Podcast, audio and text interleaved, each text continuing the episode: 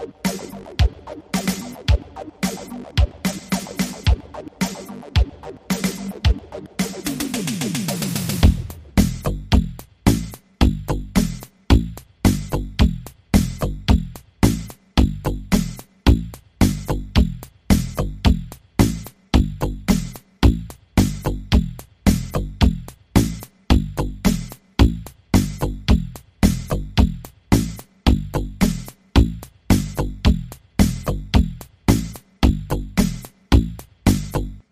Hola a todos, am, toda la comunidad minutera, buenas noches. Buenas noches, Federico. Hola, ¿cómo vas a ver? ¿Qué tal todo? Bien, pues aquí con un, un frío infernal, se podría decir. Sí, está muy pesado el Sí, clima hoy. No, no es nada agradable salir sin abrigarse, ni siquiera estar dentro de una casa sin abrigarse. no, total, yo estoy pero abrigadísimo, gorro, bufanda y saco. Así se graba este podcast. Sí, bien cubiertos, bien calientes, bien calientes, eh, como, como este episodio, ¿no? Como si estuviera recién salido del horno. Pero claro que sí, este tercer episodio de 31 minutos, em, que se estrenó el 29 de marzo del 2003 y tiene por nombre La Guerra del Mar Despénsico, ¿no? Sí, que directamente pues nos lleva a la trama esencial, ¿no? A la primera noticia. O sea, pues sabemos que el episodio comienza con su canción normal, sus temas normales, como todos, eh, hasta el momento. Y mm, después de los titulares empezamos directamente con el, con el reportaje. Eh, entonces hablamos de la guerra del, del mar Despénsico, donde sale Jackson Aceituno, este em, periodista eh, con acento español, no, no estamos seguros de que sea español, que nos informa pues de este conflicto bélico, ¿no? Es la primera vez que aparece en el programa y la primera vez que se menciona esta guerra. Ya vamos a ver, pues yo recuerdo de lo que vi que pues hay varios episodios contando como qué, qué sucede con esta guerra entre Alsacia y con Serbia, ¿no? Que son como estos bandos. Y bueno, son técnicamente unas latas, ¿verdad? Sí, Y bueno, pues no sabemos cuáles son los motivos de la guerra, sinceramente, pero bueno, si, si, si, algo, si hay algo para decir de esta, mm, como de esta escena o de esta nota, es que es muy creativa, es lo que yo destaco bastante, porque son unas latas y nos pintan el escenario de guerra, de batalla, de entrenamiento, y yo, yo me lo compro, o sea, yo, yo lo, lo, lo creo totalmente, a sí, pesar de que simplemente son unas latas saltando de un lado a otro, ¿no? sí, no, y tienes razón. Y no solo eso, además, pues sucede esta situación de los nombres y la identidad de estos, o sea, de estos bandos. Salsacia, que hace, o sea, empezamos, son latas de salsa, Entonces eh, Claro, es fácil el juego de palabras, más porque, bueno, según estaba investigando, Salsacia tiene relación a, a Alsacia, que es, eh, participó en una guerra franco, franco, no sé qué, por allá en una época, pues hace mucho tiempo. Es una especie de teoría, no sé, porque pues es un poco extraña la, la referencia, un poco profunda, eh, pero digamos que con Serbia es mucho más claro, ¿no? Eh, Serbia hace referencia y pues hace referencia también a los productos enlatados de conserva, ¿no? O sea, frutas, durazno, eh, y, y bueno, em, hace como muchas alegorías a, a estos conflictos bélicos reales, jugando no, no fue, esta no fue la del Golfo, no estoy seguro. precisamente la, mar- la, la guerra del mar del Golfo, que pues también es la referencia, ¿no? La guerra del mar Despénsico. Em, es una referencia total, o sea, Mm, estamos aquí ante una referencia completa. Incluso los nombres eh, de, de los comandantes o líderes de los bandos, ¿no? Entonces, en Salsacia está, eh, ¿cómo es que se llama el...? ¿Será el general Duraznov? Aquí No, él es de. Conservia. Ah, ok, ok. Sí, porque Duraznov, No, no. eh, Salsacia es el general Latton, que pues Ah, sí, el general Latón, sí.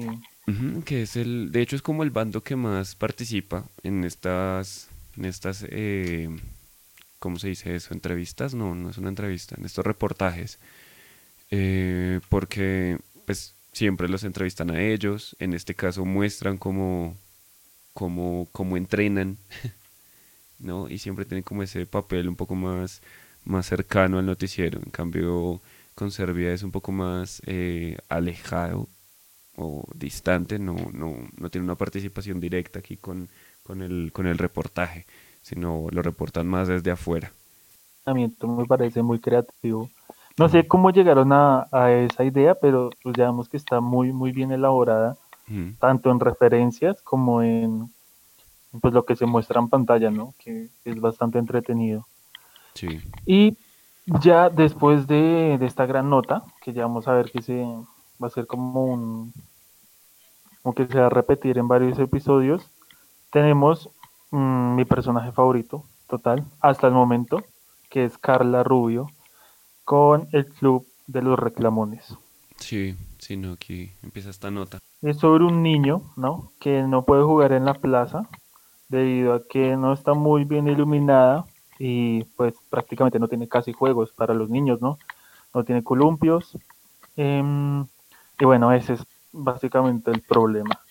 Sí, algo, algo gracioso que pasa en esta nota, eh, es un chiste que quisiera meter aquí a, colación que meten ellos, y es cuando comienza la nota, eh, Tulio de nuevo está, no sé si intentando impresionar a Carla, pero entonces Ah, sí, le está contando de sus heridas, ¿no? Entonces eh, en la guerra de no sé dónde, está cuando estuvo en no sé qué, está fue en, en escapando de no sé quién, y luego Carla le dice como, ah, y esa enorme y horrible que tienes en la mano, y ah, no, esa me la hice en un columpio.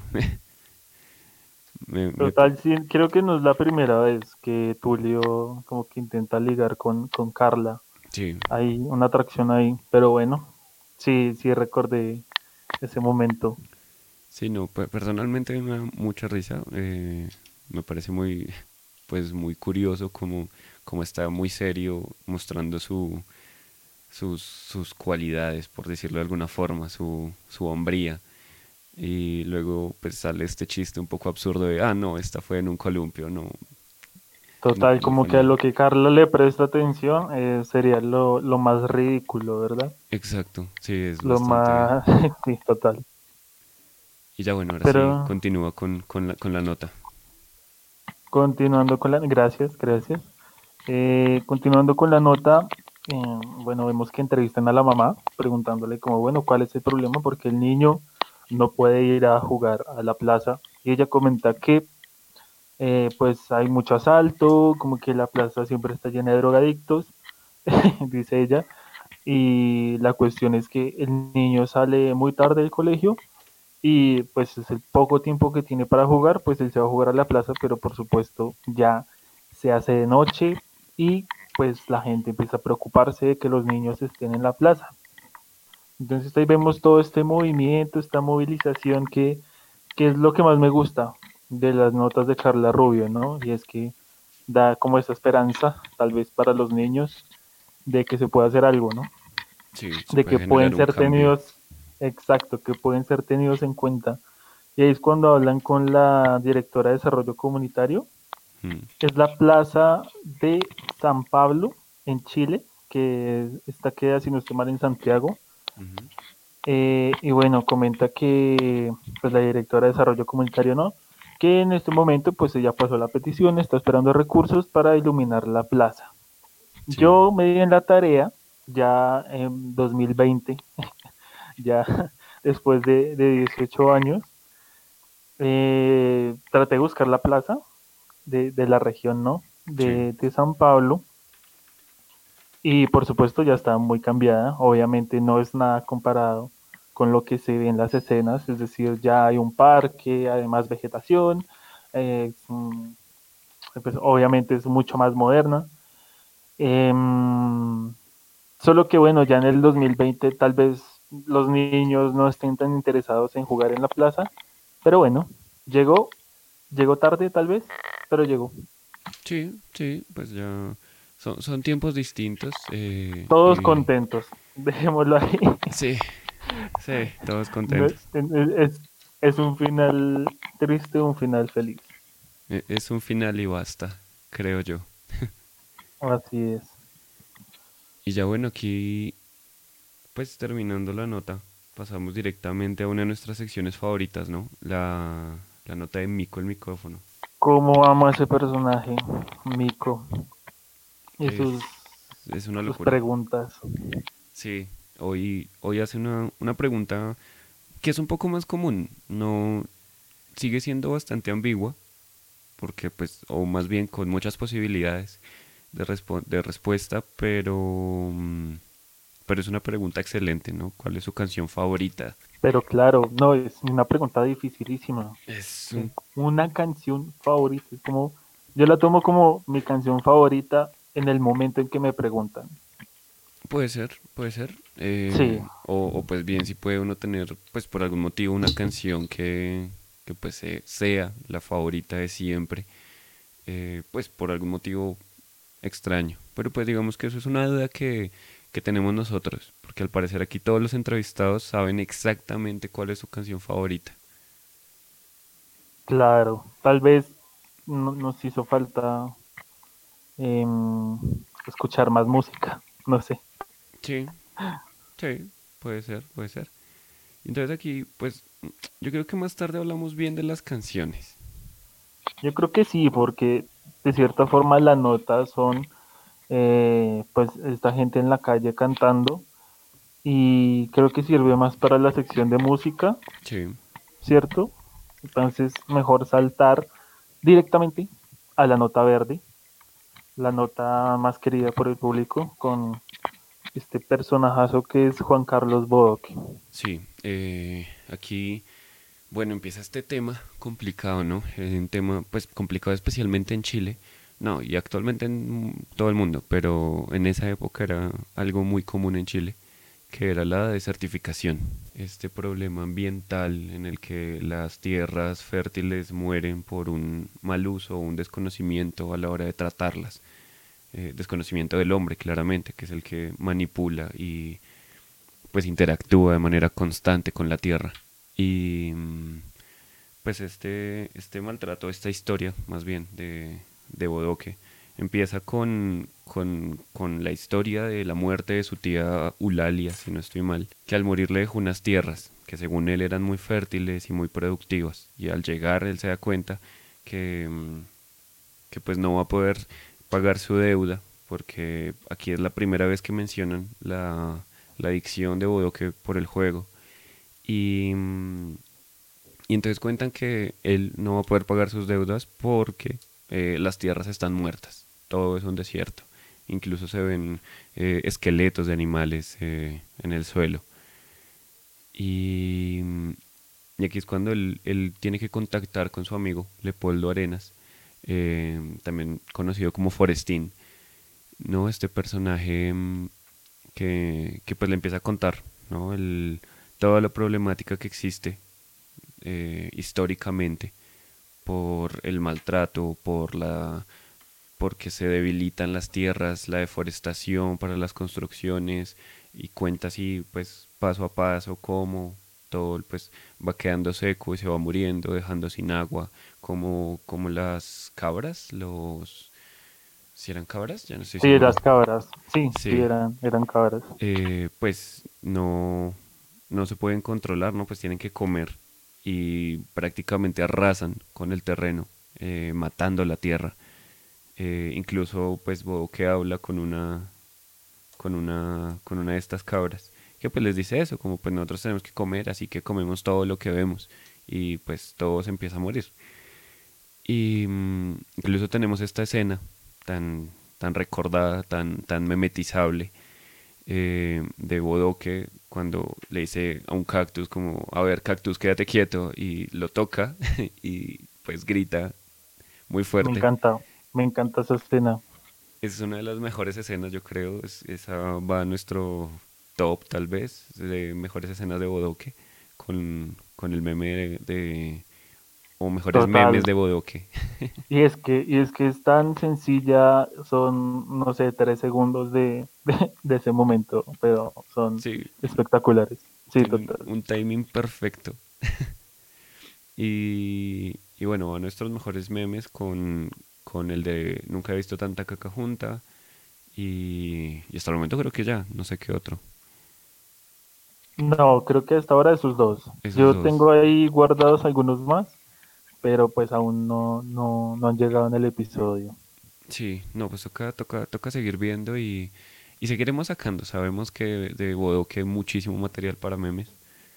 Pero Eh, claro, Y, y bueno, pues aquí luego pasa a esta parte en donde em, hablan sobre este mecanismo que siempre me sorprendió, ¿no? Que era estas mallas que se ponen muy altas, muy grandes, unas mallas como de un plástico eh, que atraen, o más bien atrapan el agua del aire.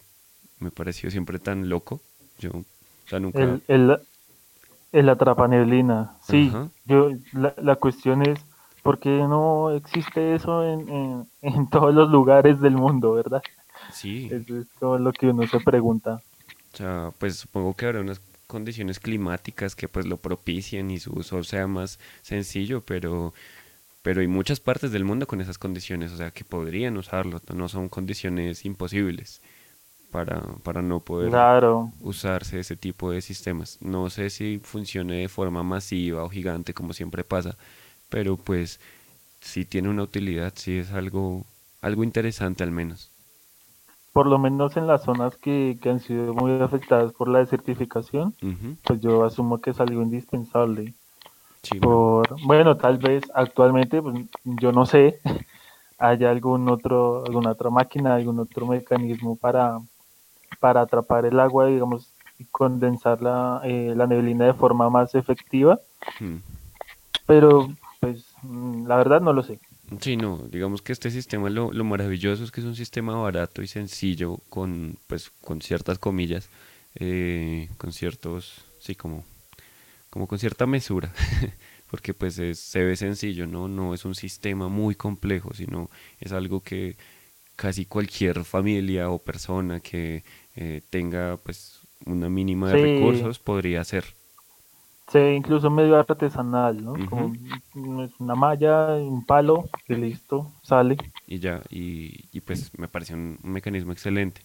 Y ya, pues finalmente termina, termina la nota, ¿no? Con toda esta reflexión respecto a las tierras, de cómo se deben tratar, de cómo evitar la desertificación, de cómo las personas que ya se encuentran en desertificación tienen estos métodos para, para seguir sus- subsistiendo y encontrando agua, que pues es algo tan valioso, y de cómo pues se pueden también incluso recuperar pues estas zonas eh, muertas prácticamente. Así es, Federico. Y sobre esta, eh, sobre esta escena, yo tengo tres puntos que me llaman la atención. sí. El primero, eh, la adicción de Juan Carlos a las apuestas. Sí. Como ya lo he mencionado en muchos episodios, aunque solo llevemos dos, pues en esos dos lo he mencionado. 31 minutos es una serie infantil educativa que no es moralista. Y eso me encanta. Me encanta que pongan en discusión este tipo de temas que son tan humanos y que muchas veces se censuran cuando mm, son dirigidos a un público infantil, ¿verdad? Sí. Porque se piensa, ¿no? Que están incitando, están manipulando, está, etcétera. Bueno, el televisor, las ideas eh, se implantan en, en, la mente frágil y susceptible de los niños que, que no piensan como un adulto, ¿verdad? Eso es lo que se suele pensar. Sí, Entonces me encanta, me encanta que Juan Carlos sea una persona con, con una adicción a las apuestas y, y ya vamos a ver que, que, es algo como frecuente ¿no? en el personaje. sí, y que paradójicamente parezca una de las personas como más puestas en su sitio, ¿no? O sea, como más maduras, con muchas comillas, porque pues siempre tiene como este carácter de conciencia, de ambiental, de eh, comprender al mundo, de darse cuenta de los problemas. En cambio, pues digamos, mm, lo que tienen los demás es que no aceptan que tienen problemas. Uno ve a Tulio y Tulio es un, un hombre perfecto, pero pues que finge ser perfecto, porque siempre intenta verse como en su mejor forma. Eh, al contrario de Odoke, pues tiene momentos que son épicos, momentos eh, magníficos en donde demuestra su sabiduría o su elocuencia o su inteligencia, como lo hemos visto antes, pero también muestra momentos de, de pues debilidad, de no soy un ser perfecto y pues tampoco puedo mentir al respecto. Directamente él dice, quiero pues eh, pagar mis deudas por mi problema con la con, con el juego, entonces con las apuestas. Claro, no, me gusta mucho, me gusta mucho eh, como que aborden esos aspectos de, de, los personajes. Lo segundo que quiero rescatar de esta nota es un momento que me dejó cuestionándome ciertas cosas. Eh, o no sé, se me hizo extraño. Y es un momento en el que, como que Bodo que está hablando con las cabras y aparece una cabra afectada por la desertificación y pues es un cadáver. Es eh, como el esqueleto de una cabra. Quiero pensar que ese esqueleto fue fabricado eh, porque me resultó un poco raro y, tal vez desagradable el, que tomen el, pues, pues, es un cadáver, sí, es una cabra, etcétera, pero no sé, hay algo ahí que no, no me gusta. Que sí, resulta como, como inquietante sí, como ese cuerpo y porque de cierta forma pues es un ser que, que falleció y están utilizando sus, sus restos para, para la nota. Entonces quiero creer que es, también es una marioneta, pero, pero bueno, medio turbio. Yo no creo que sea una marioneta. De, de hecho, lo que yo pienso, o sea, es totalmente una visión mía, no sé, no tengo ni idea, pero yo me imagino una situación posible en la que llegaron allá, estaban grabando, estaban pensando, bueno, ¿a quién más entrevistamos? y pues en serio se encontraba en el cadáver, digamos, lo vimos al comienzo de la nota porque había un cadáver ya al comienzo em, en el suelo y pues dijeron, ve, pues es un, o sea, son huesos, ya están secos, los limpiamos un poco y podríamos como ampliar ese punto de, pues que relaciona la desertificación pues con la muerte precisamente. O sea, lo, lo veo como algo fortuito, algo que ocurrió en el momento que iban a grabar tal vez. O sea, es una posibilidad. No, no sé si alguien en serio lo pensó como busquemos un cadáver y, y hagamos esto, sino como fue una idea de momento. Así es, yo también siento que fue algo más bien improvisado. Eh, pero bueno, y para terminar, el tercer punto que me llama la atención, yo, bueno, este tercer punto que voy a mencionar, que me llama la atención, eh, traté de hacer lo que hice con, con la nota de la caca, como tratar de investigar un poco, eh, me sentía intrigado y decidí investigar, ¿no? Sí. Eh, Oye, ese es otro sobre... Sí, total, ese, ese también funciona muy bien. Eh, como, como era el tema de la certificación, bueno, en Chile esa, la región que muestran, que es allí, que limita al norte con, la capital, con Santiago, eh, pues es una de las zonas más afectadas. Y eso se puede ver en la nota, ¿no? Es paisaje desértico con tres árboles en kilómetros. Em, terrible. Y bueno, los países más afectados en Latinoamérica son Bolivia, Chile, Ecuador y Perú y yo me pregunté, bueno, quiero saber Colombia, em, cómo participa, cómo juega, en qué posición va. Y pues no va tan mal, la verdad. Hay que tener en cuenta que Colombia, su biodiversidad es inmensa y pues vastísima. Pero bueno, los datos, por lo menos de, la misma época en la que se, se grabó el programa en Chile, pues correspondían a un 16 0.9% de las tierras colombianas afectadas por la desertificación. Traté de buscar em, como actualmente, ¿no? El 2020 que, había pasado, pero pues las cifras no son muy concluyentes. Y mm. bueno, pues es lo que siempre pasa, como que mirando notas es, por un momento hay una preocupación masiva, gigantesca, se hacen campañas, se hacen cosas, y luego como que se olvida, ¿no? Sí, Y luego vuelve a aparecer otro programa de alguna ONG, alguna organización diciendo como, no, ahora sí hagamos algo para la certificación, eh, no más de certificación 2020, ¿no? Pero el- era el mismo programa de no más de certificación 2003. Y no Sí. cambia nada, simplemente sigue siendo catastrófico y sigue aumentando. Entonces, pues no sé, una, una reflexión que, que nos deja este gran personaje, Juan Carlos. Sí, no, finalmente es un problema que pues afecta a todo, ¿no? Que, que pues obviamente para, para el contexto de Chile y para la situación de la época pues era muy relevante, pero el hecho de que ya estemos en otra época y en otro lugar no lo hace menos relevante. Claro que sí. Ya después de esta increíble nota, que ya vimos que, que tiene un montón de información, pasamos a la primera aparición de este personaje, este reportero, Mario Hugo, ¿verdad? ¿Es la primera? Sí, sí, creo que sí. Esta es la primera vez que aparece Mario Hugo. Sí, Sí, estoy 100% seguro. Vemos que está entrevistando una especie de comunidad, menciona que es una secta de frutas, dirigidas por eh, Charlie Chirimoya, que pues es una chirimoya claramente, y por supuesto es una referencia a este asesino psicópata Charles Manson. Eh, es una referencia un poco turbia Sí, para personaje infantil, pero, pero se entiende, se entiende. Bastante, bastante fuerte. No, yo nunca había entendido esa referencia. O sea, pues es una referencia que hay que como que investigar y, y pues tenerla muy clara. Em, Total, me parece interesante es el, el, pues no solo el nombre, sino el hecho de que es una secta. No, no es una comunidad, sino que es una secta. exacto. Y, y quien la dirige es como, claro, no, lo que él dice es lo que se hace. Y, y también es interesante la promesa que tienen, como con la que mantiene la secta, ¿no? Que es justamente el motivo de la nota, que es esperando eh, el día de la lluvia de, de la crema. El día de la lluvia de la crema. ¿Qué es, qué es el día de la lluvia de la crema?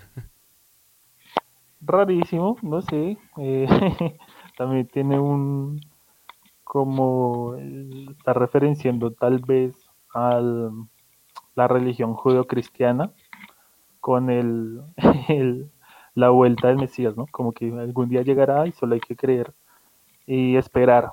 Entonces es básicamente eso, creer que va a llegar algún día la crema y contra todo pronóstico la crema llega, que es este, este eh, esta lata de crema que llega y pues lo- baña las frutas y ellas felices por alguna razón. No, no me queda muy claro, pero pues ahí lo tienen. O sea que podemos decir que este es uno de los primeros cultos y, y pues sectas más bien que tienen final feliz. Interesante. Y sí, no lo había pensado así. Aunque si profundizamos un poco más, pues si las frutas tienen crema, es porque van a ser comidas, pienso yo. Eh, Eh, De pronto hace referencia como pues a esta idea, pues hablando de judeocristianos, ¿no? De el paraíso se llega en el, en la hora de la muerte, digámoslo así. Entonces, pues si se comen las frutas, pues es porque tienen la crema. Entonces, no sé, es como una especie de análisis aquí un poco turbio, pero, pero pues ya que estamos con esta referencia, pero qué oscuro este capítulo, Federico. sí Me torna, sorprende ya la creepypasta de nuevo de 31 minutos. sí, cu- ¿cuál era, cuál era la, la, la qué? La, la La, la secta. primera, ah, ok. Sí, no, o sea, la historia de la secta, la primera, ¿cuál fue? La primera creepypasta, la del perro que anda para atrás. Sí, ese perro fue también una locura. Vemos que hay un carácter turbio en, en 32 minutos, no intencional seguramente, o sea, el perro caminando para atrás bien pudo haber sido algún efecto raro de cámara que intentaron hacer y el perrito se coló. Y en este caso es porque pues sobreanalizamos una referencia. Tal cual. Pero está bien. Esto es lo que quiere la gente. La gente no quiere datos. Ni realidad. Eh, real, sí, no, nada. La, la, gente quiere puros cuentos. ¿Y acaso eso no es la verdad, Federico? Pues la verdad, no. Pero bueno. Pero, sí, bueno. Ya sí, ya pues terminamos con una, una buena historia en realidad. Es una muy buena historia. Y, pasamos, de hecho, a otra buena historia, ¿no? A, la entrevista de Tulio a, este señor vaquero, este señor vaquero que se ganó un año de estiércol gratis. El señor vaquero, y qué mal premio, ¿no? Pero bueno, asumo pues, que tal al vez vaquero le... para él, sí. Sí. Em, tenemos este momento en el que Tulio lo va a entrevistar, pero huele muy mal. Aparece Juan Carlos con su máscara. Eh, muy gracioso. Y, y ya pues esta nota no, esta entrevista, a mí las entrevistas de Tulio nunca me han parecido la gran cosa. Sí. Eh, y esta no es la excepción, total, no, no es la gran cosa. Yo creo que las notas de Tulio son un chiste, o sea, literalmente, son solo un chiste. No, uno ve las notas de, de Bodoque, pues son una nota desarrollada con varios chistes, con varios temas, eh, las de Mico Micófono, las de Carla Rubio, todo tiene como, como varios puntos. En cambio, las notas de, bueno, la entrevista de Tulio es un solo comentario. Entonces el señor invisible mudo, pues el chiste es solamente ese. Así que se acaba el chiste y ya. No hay más remates ni nada. Eh, aquí el vaquero lo mismo, ¿no? Pues que huele mal, llega Bodoque con su máscara y no pasa mucho más. No, pues es gracioso en el momento, pero pues es tan rápido y tan sencillo que, que pues así igual se elimina, se elimina, se olvida. Así es. Ya lo que me llama la atención después es dónde vamos a ver al vaquero porque sigue apareciendo en el, en el programa. Pero bueno, aquí vendrían corte comerciales y cuando vuelve, bueno, en un momento que me encanta es cuando Tulio llama a una pizzería que es Vómitos Pizza, justamente una referencia a Domino's Pizza, por supuesto. Em, y vemos que se la traen al instante, pues, ni siquiera ha terminado de pedirla, ya, ya la traen. Y aquí eh, él comienza a anunciar la nota de calcetín con Romposman. Sí, no, esta, esta nota, eh, la, típica, ¿no? Volvemos con, nuestro héroe, que mm, en este caso va a salvar a esta prenda, que sabemos desde un comienzo que, o sea, es una bufanda, eh, alto spoiler. Em, sí, claro. Pero ella al comienzo no lo sabe. Y ahí está el problema esencial de este episodio. Una bufanda que tiene problemas de identidad, porque de alguna forma nace en una familia que no la encamina o no o sin familia directamente y desconoce su su verdadero ser, su verdadero yo. Así que intenta, ¿no? trabajar y hacer varias labores, eh, pues intentando encontrar encontrarse a sí mismo, encontrar su, su propósito, su finalidad, su identidad. Vemos al, al, inicio de la nota que está discutiendo porque ella cree ser un paño de cocina y vemos al paño de cocina justamente discutiendo porque quiere tratar de hacerla entrar en razón, ¿no? Eh, pero bueno, ella se niega, ella se niega y justamente por eso llega Calcetín con Ron Bosman, eh, quien le dice como no, tú no eres un paño de cocina. Entonces, claro, ella se pregunta, si no soy un paño de cocina, ¿qué soy? Y ya vemos que ha intentado hacer muchas cosas, ¿no? Sí. Eh, calcetín ha intentado ser... Mm, un cinturón, un, trapito. sí, total. Y no, nada de eso le ha funcionado, entonces... Eh, bueno, Calcetín con Rombosman le explica que es importante que ella reconozca su identidad em, y cita aquí pues lo que sería el artículo 3 de los derechos del niño. todos los niños pues tienen derecho a tener una pues eh, identidad precisamente. No no es mucho más. No es más que, que eso y, y, pues aquí hace esta esta que esta demostración de sus poderes. Em, que son medio raros. sí eh, sus poderes de observación. Em, no entonces encuentra que la bufanda tiene una etiqueta. Eh, la etiqueta no dice que es una bufanda específicamente, pero le permite encontrar luego que es una bufanda Fonchi específicamente, hecha en Chile. Eh, no sé si es un tipo de publicidad. ¿Cómo, me gustaría tener una bufanda Fonchi? Sí, en este eh, momento. Y mira que yo pensé que era una publicidad, pero también busqué, o sea, busqué como Bufanda Fonchi Chile y lamento informarte que es una marca ficticia. Oh. No, no se pueden comprar bufandas Fonchis. No, tristemente. ¿No hay ninguna referencia? O sea, como alguna marca similar o algo así. Estuve, estuve buscando, pero se, se sale de mis habilidades investigativas, Federico. sí, no, no, y no encontramos por ningún lado eso. Si alguien llegase a saberlo, que, que nos lo comunique al correo de contacto, seguramente en alguna parte debe estar, como el correo de, el correo, de reclamones. Al correo que aparece en pantalla en este momento. Exacto. Em, y bueno, pues se comunicará y nos dirá bien esta referencia.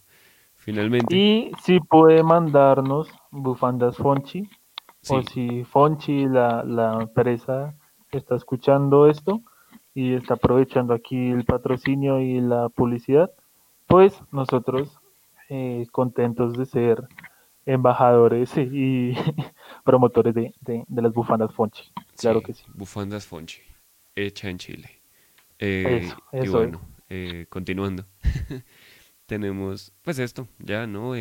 una muestra increíble de sus habilidades de observación, ¿no? Eh, que es como lo que siempre se menciona de, de calcetín con rombos, que siempre mencionamos de calcetín con rombos, man, que, finalmente no, no tiene superpoderes en principio, o sea, pues vuela y todo eso, pero para solucionar los casos eh, siempre lo soluciona con sentido común o simple observación o no sé, como de maneras muy sencillas.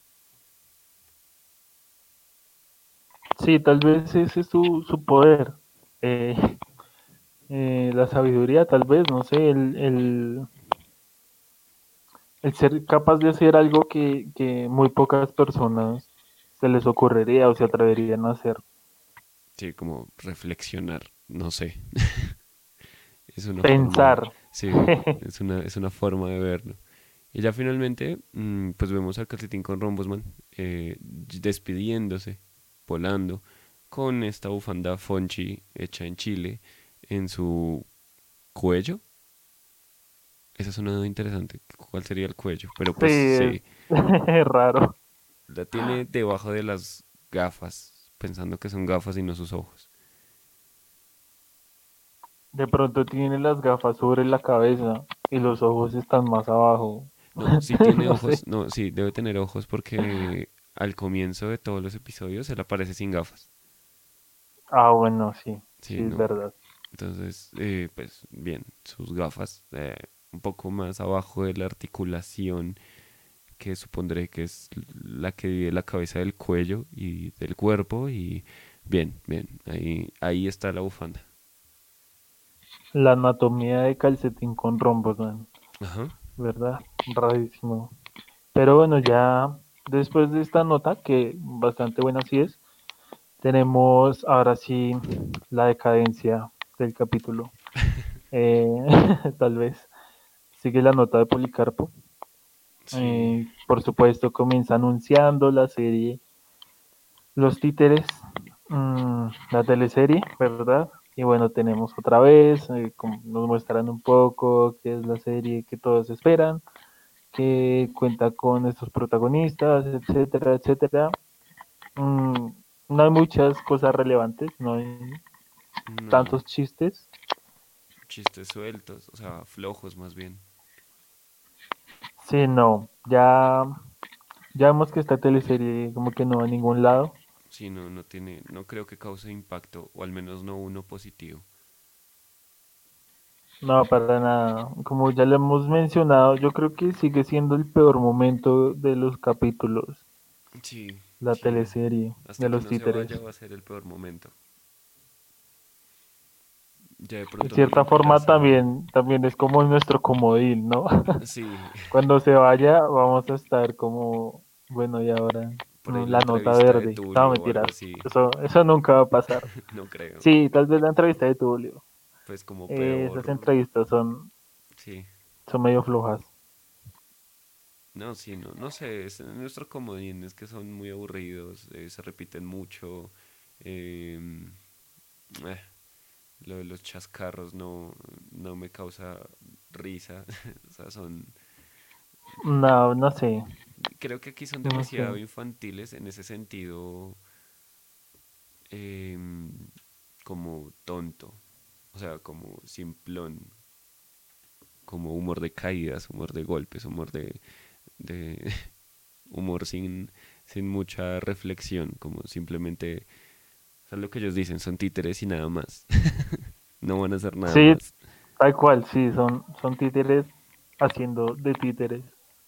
Bastante Eh, y lo que sigue sí es interesante, que es el ranking top. Y digo interesante, por no decir repetitivo. Sí, Eh, pero bueno, tenemos tres canciones que ya hemos escuchado en el top 3. Me cortaron mal el pelo, conocidísima. Top 2, Diente Blanco, no te vayas, de John Quijada, que Gran es un temazo, un temazo total, claro. Y el número uno, Tangananica Tanganana, que también ya desde el primer episodio la, la venimos escuchando, ¿verdad? Sí, estuvo ambos episodios en el segundo puesto. Ya por fin remontó y logró ubicarse encima. Felicitaciones a, a los hermanos Guarenes. Aunque tengo una duda. No, aquí sí hay una canción nueva. Porque no está Lala. Diente Oh, Blanco, no te vayas es nueva en este episodio. es la primera vez que, su- que suena. Sí, sí, porque Ah, en el primer episodio ganó em, Lala, en el segundo ganó el- la del cabello y me cortaron mal el pelo y en esta ganó la de los hermanos Guarenes, Tangananica y Tanganana. Es la primera vez Así que aparece. la primera vez que John Quijada se mete en este top. Increíble. Sí, Yo, no, la no verdad, gana, es una de, de mis favoritas. sí, Diente Blanco, no te vayas. Sí, es un temazo. Es temazo. muy buena. Eh, no sé quién canta esas canciones, no, hoy no hice la investigación específica de esa, de las canciones, porque pues vimos que la vez pasada em, la voz de Bodo, que era la misma que cantaba la, de Me cortaron mal el pelo, Sí, mm, pero en esta no, no, no no, investigué, no, no tengo la referencia de quién cantó Tangananica y Tanganana. Ni la de Diente Blanco, no te vayas. Sí, no. Interesante. Igual, igual no es como que vayan a dejar de, de aparecer. Sí, sí, Entonces ahí ya, ya está anotado para próximos episodios buscar al respecto. sí. Algo que debo Y mencionar bueno, de Tangananica y sí, Tanganana dime. es que, me, que el video me causa cierto repelús, como, como desagrado en cierto momento. Porque al final, cuando están limpiando todo, que se untan de todo y todo está muy baboso y lleno de cosas, me, me incomoda un poco. Pero no más. Sí, es que es medio raro. Y, y sí, da como... eh, y también está el chiste, ¿no? Al final de, no, recojamos esto que nos van a pillar. Sí, eh, es la mamá, ¿no? Pero bueno, sí, no, y, ya, ya no, no es mucho más. Ahora sí ya podemos pasar. Pues bueno, ya para terminar, eh, pues ya el episodio termina con esta epidemia del sueño, ¿no? Entonces es Tulio reportando que una eh, terrible epidemia del sueño a, a, y ahí se corta, él cae y todos empiezan a dormir. Y sucede que incluso el camarógrafo se duerme, se nota porque pues la cámara finalmente se voltea, queda de, de lado, acostada y el único que se salva pues es em, Bodoque con su, con su máscara que lo protegía. Al parecer hay un gas que es el que causa esto. Así es, al parecer ataca a la gente por el aire, ¿no? Y por eso es que Bodoque pues al tener la máscara pues no respira. Y viene este momento gracioso de Bodoque diciéndole como, Tulio, te estamos esperando para... Carla te está esperando, ¿no? Sí. Al parecer van a salir, algún tipo de fiesta, no sé. Y Tulio pues durmiendo, no, no escucha y no, no se despierta. Ajá, es, es, es interesante, pues ya lo habíamos mencionado que pues Tulio busca salir con Carla y, y a pesar de que Carla lo rechaza durante el programa, pues parece que por fin se le presentó una oportunidad y la desaprovechó totalmente. Es un momento tristísimo, pobre Tulio. Digo, no se le dan las cosas, pero de cierta forma se lo merece. Sí, Es un también. cretino, es un cretino todo. Sinceramente. Sí, sí, no, no, no podemos tampoco engañarnos. Pero, Sí, no, no, no. pero bueno, ya, pues así concluye este, este bello episodio. antes de pasar a las secciones que, que tenemos preparadas, pues yo quisiera mencionar como curiosidad el papel que tiene el vaquero después de su entrevista. Y es que lo vemos en la parte de atrás contestando teléfonos y no sé, como trabajando y me pregunto como, ¿qué, qué está haciendo? O sea, eh, no, es- es- me causó mucha, mucha curiosidad. Sí, un Muy hombre, gracioso. un hombre trabajador que se encuentra trabajando, así haya sido solo un, un entrevistado, un extra. Así es. Y bueno, ya mm, debo comentarte algo, Federico, sobre el capítulo de hoy, y es que la sección del diccionario está completamente vacía. No No, encontré palabras, no encontré palabras eh, para mencionar. no, muy mal. Sí, yo sé, una decepción. Pero se compensa con la sección de música, porque aquí hay un montón de canciones. Eso Si sí, quieres, inicio yo y te dejo la, la- la segunda mitad para que tú continúes con las canciones. Eh, la mayoría van a ser de la sección de Mico el micófono, ujú, que es esta parte en la que la- los títeres y las marionetas y lo que sea, pues cantan. sí, Y eh, bueno, en serio son muchas canciones, pero eh, antes de eso tenemos dos canciones de esta banda que es Squirrel Nut Zippers.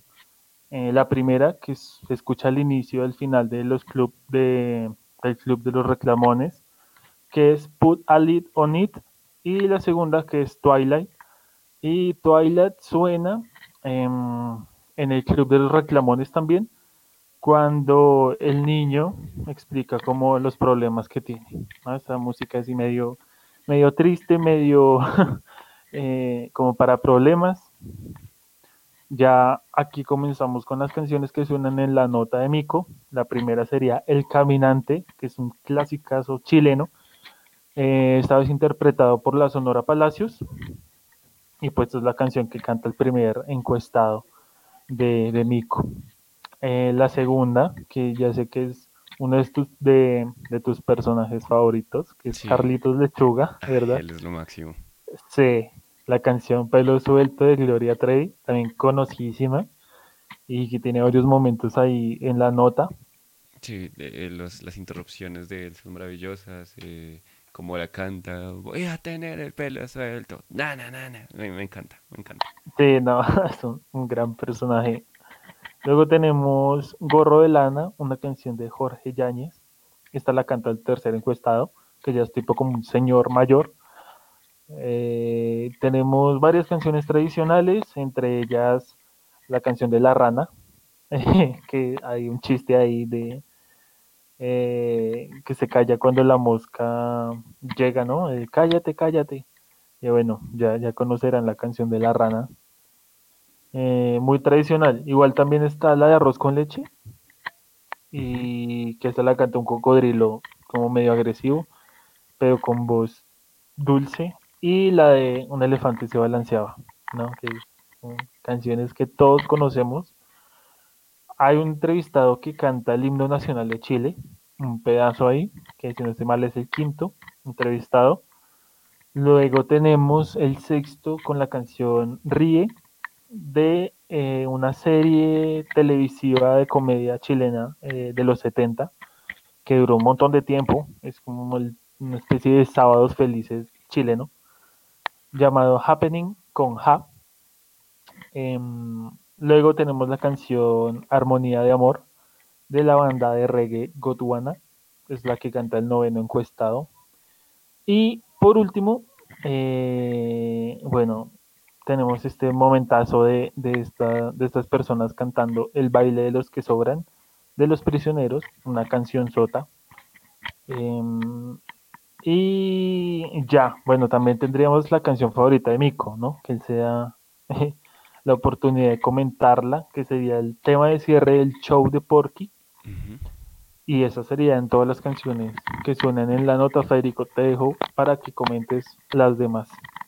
Sí, eh, bueno, después de la del show de Porky, eh, de este programa súper viejo, eh, pues pasamos a, al final de la nota, ¿no? Tulio cerrando la nota, em, pues mandando comerciales y diciendo que él tiene una canción favorita, pero que le da pues mucha vergüenza cantarla en público, ¿no? Y, y pues a pesar de que pasan supuestamente a comerciales, la cámara sigue grabando y canta de Dean Martin, eh, Everybody Loves Somebody Sometimes, que es un, uno de esos, como esas canciones clásicas de eh, como esta época del cine clásico, eh, súper románticas y, y bueno, a lo, ¿cómo sería? A lo Frank Sinatra tal vez, eh, con ese estilo. Luego cortamos, volvemos del corte comercial y vemos a de nuevo Tulio con un tramoyista con, y con Bodoque cantando Si yo fuera rico de Marco Antonio Núñez em, cuando vuelven de comerciales. Y hay algo curioso con esta canción que quisiera mencionar y es que pues esta canción en realidad es un cover, es un cover de una canción que se, que de los años 60 em, de una película musical llamado El violinista en el tejado que se llama eh, igual pero pues en inglés eh, If I Were a Rich Man de bueno en realidad me aparecen muchos autores Mm, y bueno una, una canción, un clásico, conocida también por ser la canción favorita de Pablo Escobar, eh, o pues se oye por todo lado, donde tú busques la canción siempre hay un comentario que lo menciona. Que, Pablo Escobar, este gran personaje de ficción, ¿verdad? sí, colombiano, eh, traficante, eh, que pues murió de forma, curiosamente, ¿no? Murió en, el en un tejado también, em, pues aquí haciendo la referencia con la película. Pero pues no he visto la película, pero pues tiene tejado en el nombre. Y pasó algo curioso cuando la escuché y es que me sonaba muy parecida a una canción un poco más contemporánea para mí, em, que es de nuestra artista Gwen Stefani, llamada Rich Girl, que tiene una letra en principio igual, pero pues hablando de mujeres y hablando un poco más de esta visión, un poco más de empoderada de la mujer, eh, en donde habla de que no va a necesitar de nadie que la mantenga, no necesitará de hombres, ni, o sea, pues un hombre que tenga que responder por ella, que ella puede responder por ella misma, un poco así. Ya luego, ya terminando esta, este dato curioso, pasa Marco Antonio Núñez, ah no, eh, Ray Coder, eh, Paris, Tex- Texas, eh, es la música que se escucha al inicio de la nota verde y es precisamente parte de la película Paris, Texas del 84. Luego también Ray Cooder, Brothers, em, también la nota verde cuando están hablando de, eh, cuando está hablando, em, cuando hablan del maltrato del suelo, cuando Forestín menciona el maltrato del suelo, también de la película Paris, Texas. Y por último, también de la misma película, se escucha eh, también en la nota verde cuando veo que está hablando con los animales, con la cabra muerta y, bueno. Luego pasamos a Los gatos, La balsa. Y es una canción que em, al final de la nota verde. No, no es mucho más. Y Joe Anderson, que sería la última canción de este episodio, sin contar la del top. Se llama Do the Runner y es una canción que se escucha al final de las notas de las frutas, cuando, les, cuando llega la crema. Después de que llega la crema es como el éxtasis. Y entonces llega esta eh, hermosa canción. Y listo, creo que con eso serían. Todas las canciones son muchas, no, no, no, no las he contado. Es como el episodio con más canciones. Un episodio muy musical, tal cual. Sí, no, muy, muy divertido. muy bueno, muy bueno, Federico. Bueno, es momento de. Momento favorito y momento menos favorito. Por favor. Mm, Mi momento favorito yo lo tengo muy claro, porque ha sido uno de los momentos que tengo también en mi memoria con, con mucho aprecio y aun cuando lo veo me da mucha risa. Y es precisamente en la nota de Mico el micófono, cuando entrevistan a, mm, a este, este pequeño cerdito, a Carlitos Lechuga, con su canción de pelo suelto, porque me encanta. O sea, el chiste de, o sea, al comienzo la empieza a cantar y uno dice, ah, bueno, entiendo cuál es la canción, pero vuelve y aparece y pues Carlitos Lechuga es un poquito exagerado y, y no, es una, es una nota que con, es un fragmento que con solo pensarlo me da mucha risa y lo disfruto mucho. Ya mi peor momento, pues ya como lo mencionamos, es imposible aguantarse todavía los títeres. No sabría en este momento qué puede ser peor. Y ya, no. Pero claro que sí, no, los títeres definitivamente también es mi peor momento, Federico. Debo, debo admitir que, que me copio, me copio sin, sin pena y sin vergüenza. Sí, no, es muy difícil seleccionar otro momento. Se, se vuelve muy cansado también. Sí, no. Y mi mejor momento es el de eh, el marrano que canta la canción de Gloria Trevi. Bueno, no. Eh, la verdad es que mi momento favorito de todo el capítulo es esta escena de Juan Carlos hablando con un cactus. Ah, me encanta. El, a ver, cactus, quédate quieto, lo toca y se pincha la mano. Y el grito, es que el grito, eh, ah, es, es eh, icónico, Es maravilloso, sí, no. el- el- Algo que solo le pegaría a Juan Carlos. no hay otra forma, sí, es, es el típico humor de Juan Carlos. Pues en este momento no tan típico, pero ya iremos viendo cómo, cómo es este humor tan característico de, de él como personaje. Y bueno, yo ya no sé si nos faltan más secciones. Creo que ya, pues lamentablemente no se puede hacer el diccionario porque faltaron pues Sí. esos términos. Lo que sí se puede hacer es la puntuación. Eso es verdad. ¿Qué puntuación le das a, a este episodio de 1 a 31? Yo le voy a dar un 27. Muy buena puntuación. Ya no recuerdo Sí, no, me encanta este capítulo. Me gusta mucho la nota verde. Me gusta mucho la sección de calcetín con rombosman. Sí, Eh, me parece muy creativa la, la nota de, de la guerra de, de las latas estas. Em, no, es, es un episodio bueno. Sí, yo, yo, yo voy a decir que siendo... eh, no, o sea, me, me gusta, me gusta mucho la nota de Salsacia y Conserve.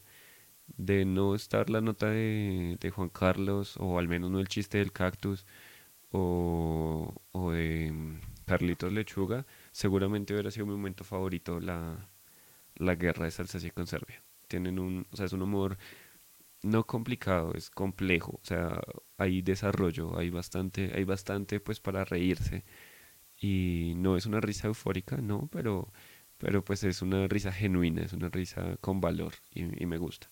Entonces yo le voy a poner a este episodio un... Mira, ahora yo me voy a copiar, voy a poner un 27 también. Me parece, me parece una buena puntuación. Sí, sí, ya. Y bueno, ya con esto terminamos. Este es el cierre. Em, esperamos que la comunidad pues lo haya disfrutado, que hayan visto el capítulo, que les queden pues las referencias, las historias, los datos, todo eso que con tanto amor los, los pues, tratamos de transmitirlo aquí en este simpático podcast. Sí, y ya con eso pues nos despedimos y, y bueno, pues que tengan un maravilloso día, una maravillosa semana. Ah, quisiera informar Sí, que ah, ya existe una playlist oficial de todas las canciones que hemos identificado aquí en, en estos tres capítulos. ok. Mm, Se encuentra obviamente colgada ahí en, en el Instagram oficial del 31 Minuto. Perfecto. Entonces síganos en Instagram para que vean los enlaces, nuestras historias, hay em, publicaciones pues del diccionario para los que olviden eh, los términos que mencionamos acá y pues los puedan tener en un, en un, en una, en un diccionario precisamente, en un, en un archivo. que Puedan revisar, no tengan que escuchar todo el episodio, de pronto simplemente van a nuestro Instagram, le dan like, comparten, nos siguen, les dicen a sus amigos que nos sigan y pues todos contentos. Ese sí sería un final feliz. Claro que sí. Bueno, Federico, chao. Chao, chao a todos. Es un momento que me encanta y es Ju- eh, Tulio. Iba a decir Julio. Sí. Julio Triviño. Julio Treviño, sí.